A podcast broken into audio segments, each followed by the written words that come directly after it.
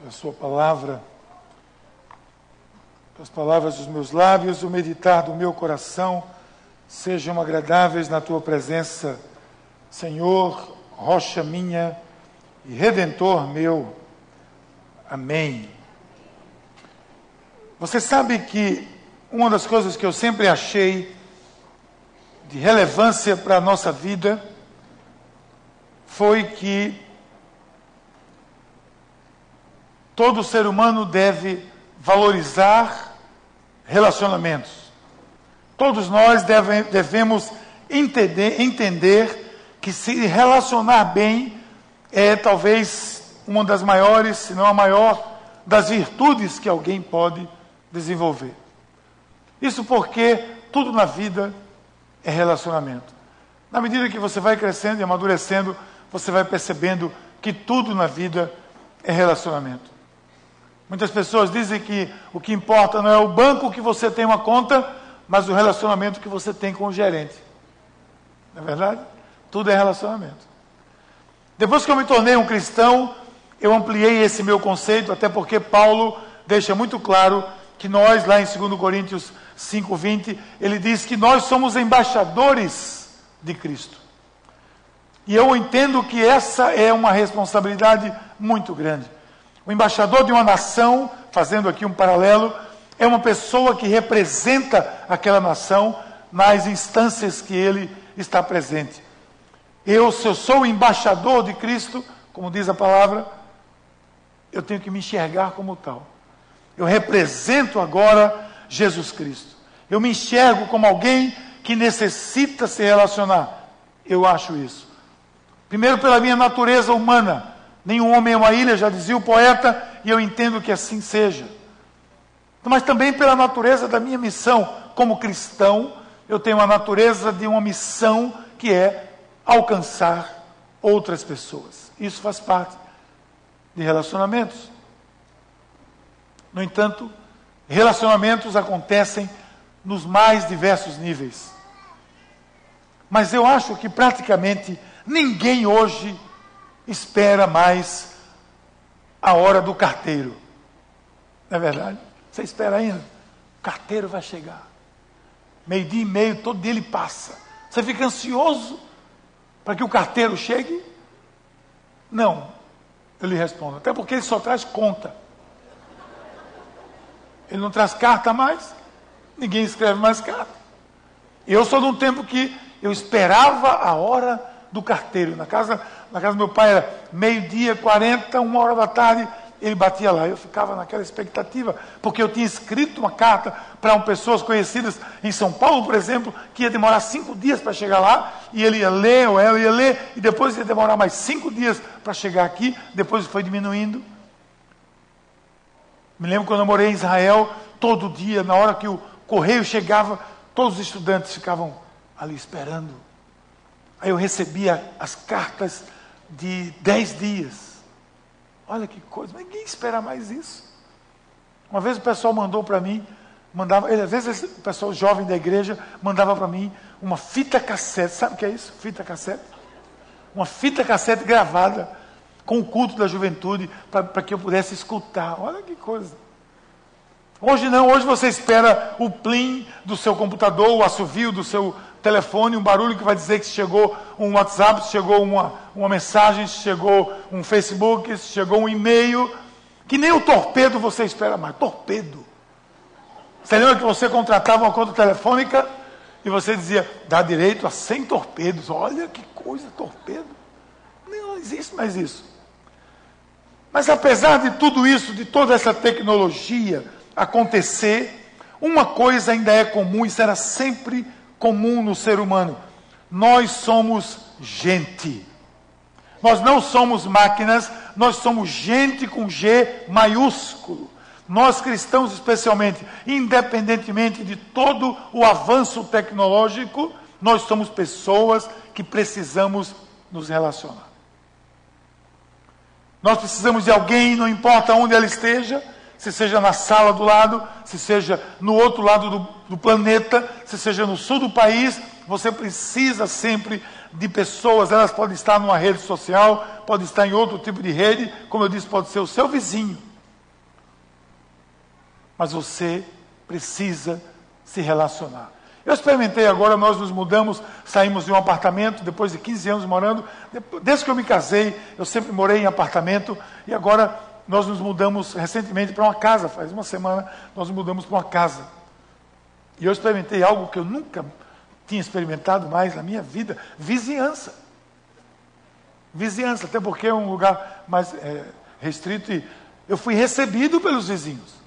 Teve vizinhos que foram lá me dar boas-vindas. Bem-vindos, vizinhos.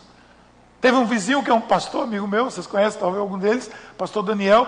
Eu estava lá com Valéria, ainda cheio de coisa, a gente, ele passou por lá e disse: Vocês, a gente está aqui, eu não sei nem onde é que está, as caixas que está, o café, não sei nem de nada. De repente chegou uma panela com uma galinhada goiana. Botei água na boca de vocês. Porque, gente, galinhada goiana é uma coisa muito gostosa. É aquela mistura de R ontem, RO, resto de ontem, tudo misturado, galinha, arroz, tudo misturado, gostoso. E ele, ele, a esposa dele, que não sabe fazer gelo, segundo filho, mas ele sabe, e ele trouxe para a gente. Olha que coisa, relacionamento. E como eu tinha dito que não achei o pacote de café, um pouquinho mais tarde chegou o filho dele com uma garrafa de café. Pastor, papai mandou para o senhor garrafa de café. Daqui a pouco chegam as jovens do condomínio. Olha, bem-vindos. Gente, isso não acontece mais, não é verdade? A gente não vê muito isso. Eu experimentei isso agora porque a gente precisa disso. Nós ficamos tão felizes com isso. Mas a gente precisa de gente para se relacionar. Não interessa onde elas estejam. Um consolo, uma palavra, uma força chegarão de qualquer forma e será importante para a sua vida. Por isso a paz lança hoje esse essa nova maneira, ou não nova, mas essa maneira que nós estamos nos, nos inserindo nesse mundo de todas as dimensões, um conjunto de ações que procura ver o ser humano em todas as suas dimensões e onde ele estiver. Porque esse Paz 4G vai buscar as pessoas, pode voltar, onde elas estejam, seja na igreja, seja nas células, nas casas, através do site, do Facebook, Twitter, YouTube, Instagram, SoundCloud e o que vier mais nós queremos estar nesse mundo porque existe um, um mundo que, que vive nesse ambiente digital. Queremos nos definir bem, queremos que fique claro quem é esse povo que se reúne em nome de Cristo aqui na paz. Hoje eu quero iniciar essa série de mensagens que nós chamamos de Paz 4G, porque é gente que gosta de gente de graça. Hoje eu quero iniciar falando quem é essa gente, quem somos nós, quem é essa gente que gosta de gente de graça. Se você quiser resumir, você diz: são os cristãos, mas por quê? Aí nós fazemos a leitura do texto de Pedro hoje. Olha, essa foto é um, é um, um mosaico de tanta gente aqui, em tantos momentos diferentes da nossa vida como igreja. E o texto disse assim: Vocês são geração eleita, sacerdócio real, nação santa, povo adquirido para que anunciem as virtudes daquele que vos chamou das trevas para a maravilhosa luz. Vocês que antes, em outro tempo, não eram povo, mas agora vocês são povo que não tinham alcançado misericórdia, agora vocês alcançaram a misericórdia. Se você, se você quiser resumir quem você é, lembre disso. 2 Pedro 1, 9 e 10. É quem você é. É quem você é em Cristo. É quem nós queremos ser como igreja. Eu quero destrinchar um pouco isso e eu começo com essa pergunta: quem somos então? Quem é essa gente? Essa gente é uma geração eleita. Quando Pedro escreve essas linhas, ele começa no capítulo 2, lá no começo você leu aí, você acompanhou conosco. Ele vai falar de Jesus Cristo como pedra viva, numa clara rejeição às pedras do templo, que eram as formalidades mortas, que não refletiam a glória de Deus. Não é de hoje que as pessoas institucionalizaram Deus, não. Isso vem desde os tempos. Lembre-se que Jesus, a certa altura, ficou, as pessoas ficaram chocadas quando ele disse: Eu sou o Senhor do templo, eu sou o Senhor do sábado. E todo mundo disse assim: Como pode? Porque sabe por que eles se assustaram? Porque o sábado e o templo eram Deus para eles. E Jesus está tentando dizer: isso é pedra, isso é apenas um dia. Você não vive para o sábado, o sábado é para você aproveitar, o templo é para você ir lá e adorar. E ele diz: Eu sou a pedra viva, a pedra angular, é aquela pedra que está ali na esquina, os engenheiros sabem disso, que dá a base de uma construção, especialmente as construções antigas. Eu sou a pedra angular. A partir daí ele vai descrever que nós cristãos somos aqueles que, ao contrário, ao contrário dos líderes religiosos, nós cremos em um Jesus Cristo e assim nós nos constituímos como geração eleita, escolhida por Deus para testemunhar desse amor o texto diz, 9a, vós sois geração eleita, escolhidos, porque isso veio a ser um privilégio para nós. Nós podemos ser aqueles que se tornaram embaixadores do amor de Deus. Aqueles para quem ele veio inicialmente foram desobedientes, rejeitaram a pedra angular, a base da construção de Deus, e nós então fomos eleitos porque nós aceitamos aquilo ali, aquela pedra angular. Você que creu em Cristo se tornou um escolhido dele para ser embaixador do seu amor. Escolhido dele para ser. Está escrito para você. Você é o embaixador do amor de Deus. Você pode imaginar o que isso representa, gente? Ontem aqui nós tivemos o lançamento do Ministério de Homens aqui da igreja, Homens de Valor. Tivemos aqui 70 homens ontem no café da manhã e em um momento de palavra, Marcos Feitosa trouxe uma excelente palavra, Heitor também, e, e Léo também. Foi um momento muito especial para nós. A certa altura nós estávamos falando, Marco lembrou de um pastor que está escandalizado com o que ele, um coreano, sul-coreano, está escandalizado com o que ele tem visto da banalização da adoração nos templos que ele anda pelo mundo. Porque a pergunta dele e a minha muitas vezes é: você de fato crê que você é o embaixador de Cristo, que você leva essa faixa de embaixador e que esse Deus santo, sagrado, está aqui presente nesse lugar? E que se Ele está aqui, se eu creio nisso, o meu comportamento tem que ser de tal maneira que, se eu posso imaginar, se Jesus Cristo viesse agora corporalmente e se manifestasse, chegasse aqui nesse lugar, como eu me comportaria? Então, esse pastor sul-coreano, que lá na Coreia tem uma postura diferente, ele está impressionado pela banalização da irreverência. Porque reverência, gente, não é aquela pessoa assim. Ó. Isso é mau humor. Isso é congestão, indigestão. Não. Reverência não é isso. Reverência é respeito e você saber o que você está fazendo e por que está fazendo está adorando a Deus na sua santidade. Essa gente, esse povo, essa gente é você. Essa gente é um povo diferente, é uma família, um povo distinto, com um estilo de vida diferente, exemplar, que nunca seria possível existir se essa gente não tivesse sido escolhida em Cristo. E por isso, saiba, nós somos essa gente. E ele vai adiante, ele diz: Nós somos também sacerdotes. Olha que coisa bonita. Nós somos sacerdotes real. O sacerdócio real. 9b. E por quê? Mas não, sacerdote é o pastor Miguel, é o bispo que foi ordenado, é o pastor Jesus que foi ordenado. Eu não sou sacerdote. Não, não, não. Nós somos sim sacerdotes. Lá no templo, antigamente, havia um véu, num lugar mais ou menos assim, com a divisão, em que daqui para lá, todo mundo ficava. Daqui para cá, somente o sumo sacerdote vocês sabem, entrava, como está aqui assim, ó, tinha um véu aqui, que só quem entrava no Santo dos Santos era o sacerdote. Quando houve a morte de Cristo, terremoto em Jerusalém, o que é que diz a Bíblia? O véu se rasgou de cima para baixo. Em outras palavras, ele disse: Bem-vindo à casa do Pai. Podem entrar. Vocês não precisam mais de sacerdote. Vocês não precisam mais de intermediário. Paulo diz a Timóteo: só há um mediador entre Deus e os homens, Jesus Cristo, o homem. Você não precisa mais pedir a fulano que se cano se agrada. Tem uns que dizem, peça a mãe que o, filho atende. Não, peça ao filho, Jesus diz. Peça ao filho. Esses somos nós, aqueles que são sacerdotes. Eu tenho agora um ministério diferente. Os anglicanos, quando usam suas vestes, os anglicanos evangélicos, aqui você sabe, quando a gente usa vestes, a gente usa um de preto. Isso é um sinal dos anglicanos evangélicos dizendo que nós não somos sacerdotes, nós temos um ministério diferente.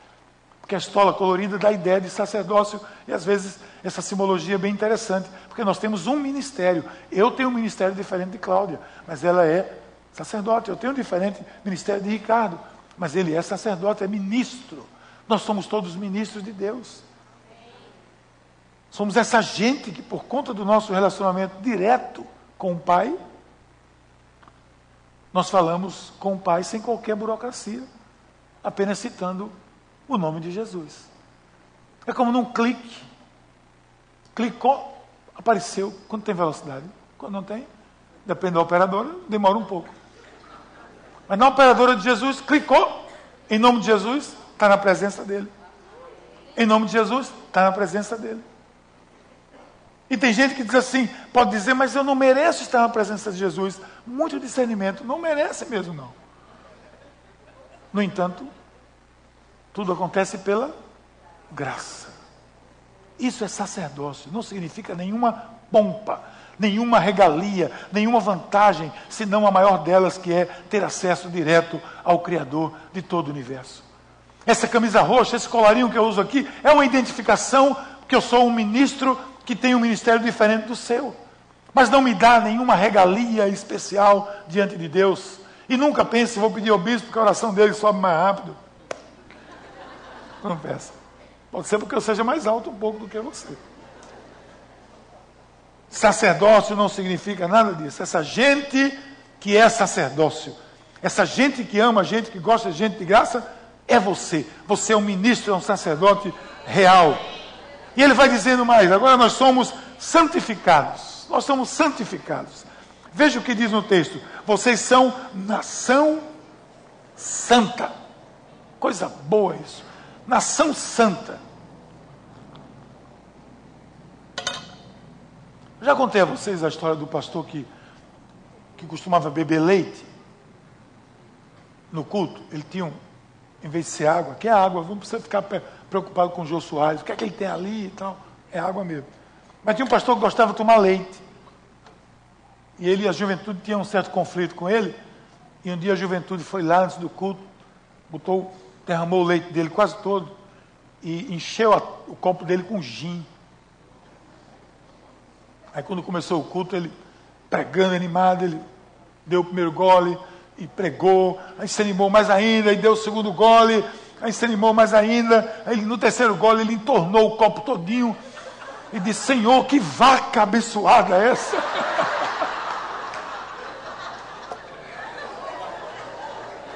Esse não era o padrão de santo que Pedro quer dizer para nós aqui em 2 Pedro 2, 9c. É, Ele diz que nós somos santificados, é uma nação santa, é uma multidão que vive em busca de santidade, de uma vida limpa diante de Deus. Essa gente não consegue, não quer mais viver no meio do pecado e de qualquer coisa que nos afaste do amor de Deus. E a ideia de santo para nós que vivemos a nova dispensação, a nova aliança, é diferente da velha aliança. A velha aliança dizia que os santos são os separados, por quê? Porque o, o termo hebraico para a palavra santo, ela traz mais a ideia de separação. Então você fica, eu sou separado do mundo. Como é que eu posso estar separado do mundo? Eu sou, eu sou anjo, eu sou. Não posso estar separado. A ideia do Novo Testamento, a palavra que traz. É, é, a tradução de palavra santo é, é uma palavra grega chamada hagios, que não interessa, que ninguém sabe o que é mesmo, mas hagios é a mesma origem da palavra higiene, limpeza. Quando lá no Novo Testamento diz santo, santo, santo é o Senhor, é pureza. Isso é santo. Não é simplesmente ser separado. Eu não estarei em tal lugar. Sim, você pode estar em outro lugar, meu filho, e totalmente impuro. Você tem que estar puro, limpo. Isso é limpeza, limpeza de coração. Significa perfeição? Claro que não. Que o próprio apóstolo Paulo disse que ele seguia para o alvo, não que ele tivesse alcançado, mas ele seguia para o alvo, para a imagem da estatura do varão perfeito. A diferença é, eu reconheço as minhas limitações eu quero chegar lá. E vou buscar ajuda no Senhor. A diferença é, eu não estou nem aí para isso. Esse é um pecador inveterado. Essa gente santa é você. É um privilégio nós sermos essa gente que foi conquistada pelo Senhor Jesus que tem como propósito conquistar outras pessoas para que se ajuntem a essa nação santa. Essa gente é gente, é aquisição, é escolha. Olha o que ele diz em seguida: nós somos propriedades de Deus, povo adquirido, 9D, povo adquirido. Se coloca, gente, nessa situação. Não sei se você já pensou sobre isso. Esse povo que se reúne nesse lugar. Bernardo Vieira 1200. É um povo que foi adquirido, comprado por direito pelo Deus criador de todo o universo. O que a palavra de Deus nos diz e nos garante é isso. O profeta vai dizer que nós somos a menina dos olhos de Deus. Isso significa o quê? É a menina, é a netinha de Nice? Não, não é a menina. É aquela parte do olho que é bem sensível. Que você, antes de conseguir tocar, o olho fecha. Que é muito sensível. Deus protege cada um de nós, porque é a parte mais sensível do ser humano, é a menina dos olhos. E você, segundo a Escritura, você é, e eu sou também, a menina dos olhos de Deus. Então eu fui adquirido, eu sou propriedade exclusiva do Senhor Jesus. Quando você vê por aí um carro com adesivos assim, propriedade exclusiva do Senhor Jesus, não é o carro, não. Não é o carro, por melhor que seja, não é, não. Não é, não é, não é nada disso, é quem está dentro do carro. Espero que seja. Porque quando Jesus voltar, o carro vai ficar, querido. Vai ficar vazio, mas vai ficar. Se coloca nessa situação. Você não pode saber disso e ficar indiferente. Saber que você foi comprado pelo Senhor, Criador de todo o universo, e ficar indiferente a isso. Eu não consigo. Eu tenho que me sentir, de certa forma, orgulhoso, porque eu tive muito valor. Porque o Senhor de todo o universo entregou o seu próprio filho para que eu tivesse vida. A palavra de Deus, esse livro sagrado, diz que essa gente na qual nós estamos, da qual nós estamos falando aqui, é gente que deu sua vida a Jesus e assim foi adquirida por Deus. Por isso que o apóstolo Paulo diz: Não sou eu que vive, mas Cristo vive em mim, a vida que agora vivo, vivo no nome do Filho de Deus. É Ele quem diz os meus direitos. Acabou-se o achismo na minha vida, na sua vida. Essa gente não tem achismo. Ele quem diz os meus direitos, Ele quem dita o meu rumo, Ele quem diz o que é bom e o que não presta para a minha vida. É Ele quem diz isso, não sou eu que digo, mas eu acho que não é assim. Então deixe-me dizer, se você creu e crê, essa gente é você. Você é gente adquirida pelo Criador. Por isso você tem uma missão, e essa missão é anunciar, porque nós somos chamados, segundo o texto, a anunciar as suas virtudes, as virtudes de Jesus Cristo.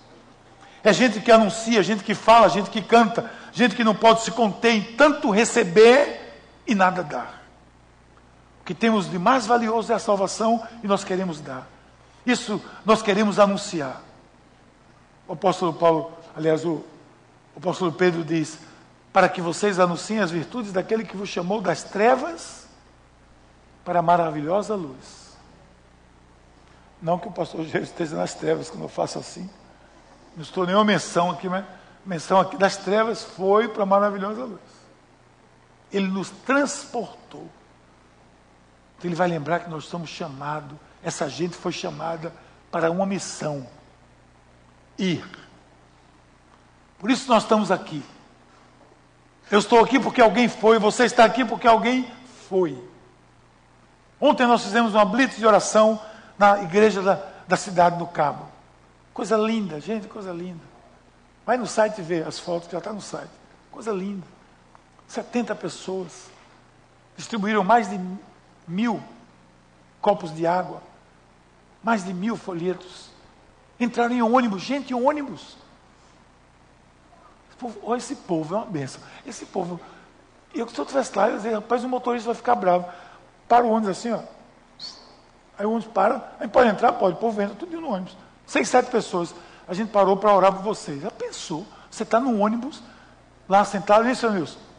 Está sentado lá, irmão, e de repente entra cinco, seis pessoas, a gente pode orar por você? O comandante vai dizer o quê? Não, pode não. Ele está doido? Não pode, claro. Aí na parada, orou. Esse povo que vai, esse povo que ousa dar um passo adiante. Nós somos essa gente, eu me orgulho dessa gente. A última palavra de Jesus antes de ser assunto aos céus foi: ide. Mandou os discípulos dois a dois, ide. Depois de Pentecostes, ide. Espalhe pelo mundo. Se a gente faz questão de anunciar essas virtudes, a gente não, não se satisfaz em tê-las para nós mesmos. A gente deseja mudar o mundo com essas virtudes. Mas tem muita gente contra. Essa semana eu li uma reportagem sobre o neoateísmo. O neoateísmo é uma corrente nova que pegou um, embalo no ateísmo, que eles estão dizendo que eles têm uma mística sem Deus. É uma mística, alguma coisa mística sem Deus. Ele pode passar por tudo que nós passamos, mas não precisa de Deus, porque não, não existe Deus. Então eles fazem meditação, fazem um bocado de coisa, mas não tem Deus na história. Não tem espiritualidade nenhuma. É uma espiritualidade cética. O, o, um dos líderes desse movimento é um neurocientista americano chamado Sam Harris, e ele ficou em crise depois da, da catástrofe de 11 de setembro, achando que aquilo foi fruto apenas de uma religião, e disse: religião é o mal do mundo.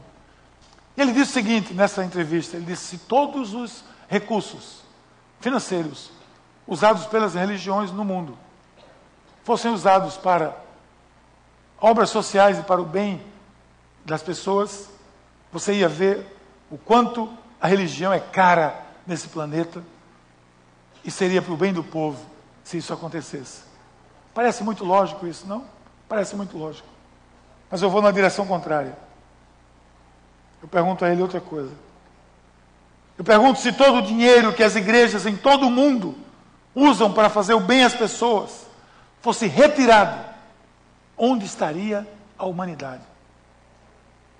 Se fosse num clique, sacado de todas as contas, de todas as organizações cristãs de de, de caridade, de ajuda, de socorro, fossem retiradas, onde estaria a humanidade? Eu lhe respondo: estaria num caos. Estaria num caos. Essa história vem de longe. A palavra filantropia foi criada por um imperador romano chamado Cláudio Flávio, porque o cristianismo tinha sido implantado e ele queria retomar o paganismo. Mas o cristianismo estava crescendo por conta de uma palavra chamada caridade. Amor que ajuda. Essas quatro palavras que falam sobre amor no Novo Testamento, uma delas é amor que ajuda, que é caridade, é, é gesto de caridade. Os cristãos já eram conhecidos por volta do ano 300, já era uma virtude cristã a caridade. E esse sujeito cria a palavra filantropia para dizer que os pagãos podem fazer também a mesma coisa e para desconsiderar o que o cristianismo fez. Ele queria combater com o cristianismo. E eu digo a você: retire todas as verbas usadas por entidades de socorro, de caridade, de ajuda, fundadas e mantidas por cristãos, e assista o caos do planeta. Essa gente cristã anuncia com gesto de amor. Tem como meta fazer boas obras, porque a palavra de Deus nos diz isso. Que a salvação não vem das obras, para que ninguém se glorie, porque nós somos feitura sua, criados em Cristo para as boas obras, as quais Deus preparou para que andássemos nela. E eu vou dizer a você: retire a cruz vermelha, que tem uma origem cristã, e veja o que acontece no mundo. Retire os alcoólicos anônimos, que têm a origem e bases cristãs até hoje, e o que, vê o que acontece. Retire os, os doutores sem fronteiras, os inspirados dos médicos sem fronteiras, que vivem embrenhados nas calamidades desse planeta. Retire os médicos cristãos missionários em missão nesse mundo. Retire todos os hospitais, creches, lares, abrigos, trabalho com crianças em situação de risco, recuperação de drogados. Retire todas as casas, santas casas de misericórdia em todo o mundo. Saiam da África, da Ásia e do Oriente os hospitais cristãos. Saia do Egito o Hospital Anglicano do Cairo, que é o hospital de referência, o maior hospital da cidade do Cairo, que cuida dos muçulmanos doentes. Retire desse país todas as ONGs cristãs que ajudam os necessitados, moradores de rua, pessoas famintas, gente que está em, em, situação de crise em todo tipo. Experimente deixar apenas as organizações governamentais tomando conta dos necessitados e marginalizados desse mundo e desse país, e você vai ver o caos implantado nesse mundo. Eu estive numa audiência com o secretário-geral da Presidência da República, com um grupo, não eu sozinho, mas com um grupo da Aliança Cristã, representando, junto com Ariovaldo Ramos, com outras pessoas. Estivemos lá há dois anos atrás. Gilberto Carvalho, quando a presidente Dilma, eu diria até acertadamente, baixou um decreto regulamentando a questão das ONGs por conta da corrupção que era muito grande. E nós dissemos a ele: você tem que interceder para que, porque está atingindo, está atingindo as ONGs cristãs. E ele disse: Eu sei disso, eu tenho intercedido, porque eu sei, dito pelos seus lábios que eu escutei, que lá na ponta, quem ajuda esse país, quem sustenta a, a, a, a saúde, educação, as entidades que fazem isso com muita excelência, são as entidades cristãs.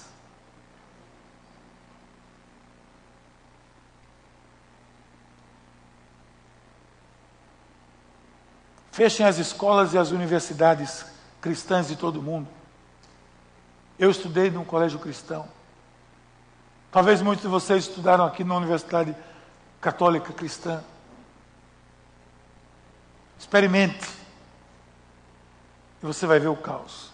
Quando Bill Gates doou sua fortuna, eu vi a sua entrevista, está na internet, no TED, você pode ver a entrevista dele da esposa. Ele doou toda a sua fortuna para criar uma fundação de ajuda a, necessitados, ele disse claramente que fez isso pelos princípios cristãos que ele tinha.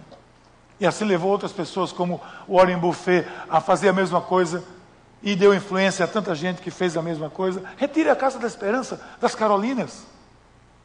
E você vai ver hoje um trabalho tão simples ainda, tão incipiente, que pode crescer muito mais, e você vai ver a diferença que faz, porque essa é a maneira que os cristãos também, também anunciam as boas novas, anunciam o amor de Deus, educando pessoas, cuidando de doentes. Essa é a maneira que nós anunciamos. A igreja de Jesus Cristo é a maior força voluntária desse planeta. Não há nenhuma sombra de dúvida. E aí eu digo ateístas, se é que algum me ouve, eu duvido que algum ateu esteja conectado na internet para assistir o culto da paz, mas se tiver, eu digo para eles: Nós não temos nada, nada contra vocês. Vocês escolheram o inimigo errado. Nós amamos cada um de vocês. Mas vocês elegeram o inimigo errado. Nós, igreja, somos quem ainda mantemos a ordem nesse planeta. Essa gente é gente que anuncia o amor de Deus, porque essa gente é o povo de Deus, essa gente é você. Povo de Deus, Vós que em outro tempo não eres nem povo, agora são povo de Deus. No dia 23 de dezembro de 1979, eu fui incluído no povo de Deus, eu era sem povo. Qual é a sua tribo? Não sei. Aquele dia eu me tornei povo de Deus. E eu tenho orgulho de ser cristão. Tenho orgulho de ser um cristão evangélico. De ser parte de uma história que, apesar dos seus erros, foi a fé que transformou a história da humanidade.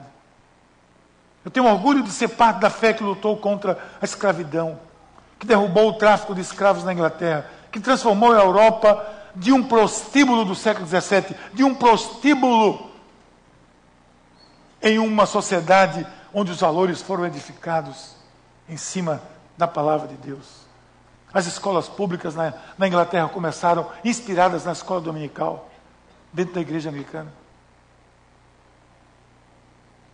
Os presídios foram restaurados. A política dentro dos presídios foram restauradas. O sistema judiciário foi restaurado. Tudo isso porque os cristãos fizeram, o povo de Deus fez diferença. Eu tenho orgulho da fé que fundou as primeiras universidades do mundo e que mantém as maiores e melhores instituições de ensino do planeta. Eu tenho orgulho de ser esse povo. E você deve ter orgulho de ser essa gente. Por isso, quando você colocar isso aqui no seu carro, gente, você está dizendo: Eu tenho orgulho de fazer parte dessa família de Deus. E aí ele completa dizendo: Nós somos alvo da misericórdia. Eu vou dizer algo a você aqui. O que seria você sem a misericórdia de Deus? O que seria você sem a misericórdia de Deus? Olhe para dentro de você.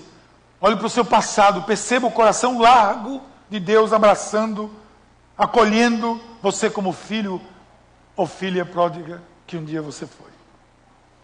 E não tinhas alcançado misericórdia, mas agora alcançaste. Deixe-me dizer algo a você que a gente disse ontem aqui, eu costumo dizer isso várias vezes, já é conhecido, talvez você conheça essa expressão, mas quando você estiver clamando, não clame pela justiça de Deus. Não clame. Não peça assim, Senhor, faça a sua justiça. Se você disser isso, eu saio de perto de você. Porque é capaz de você ser fulminado. Porque a justiça de Deus é verdade e é perfeição. E eu e você estamos longe disso. Você peça assim, Senhor, tenha misericórdia.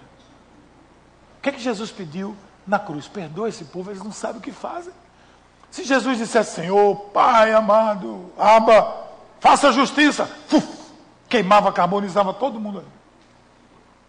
Elias pediu justiça. Foi o que aconteceu? Fogo desceu do céu.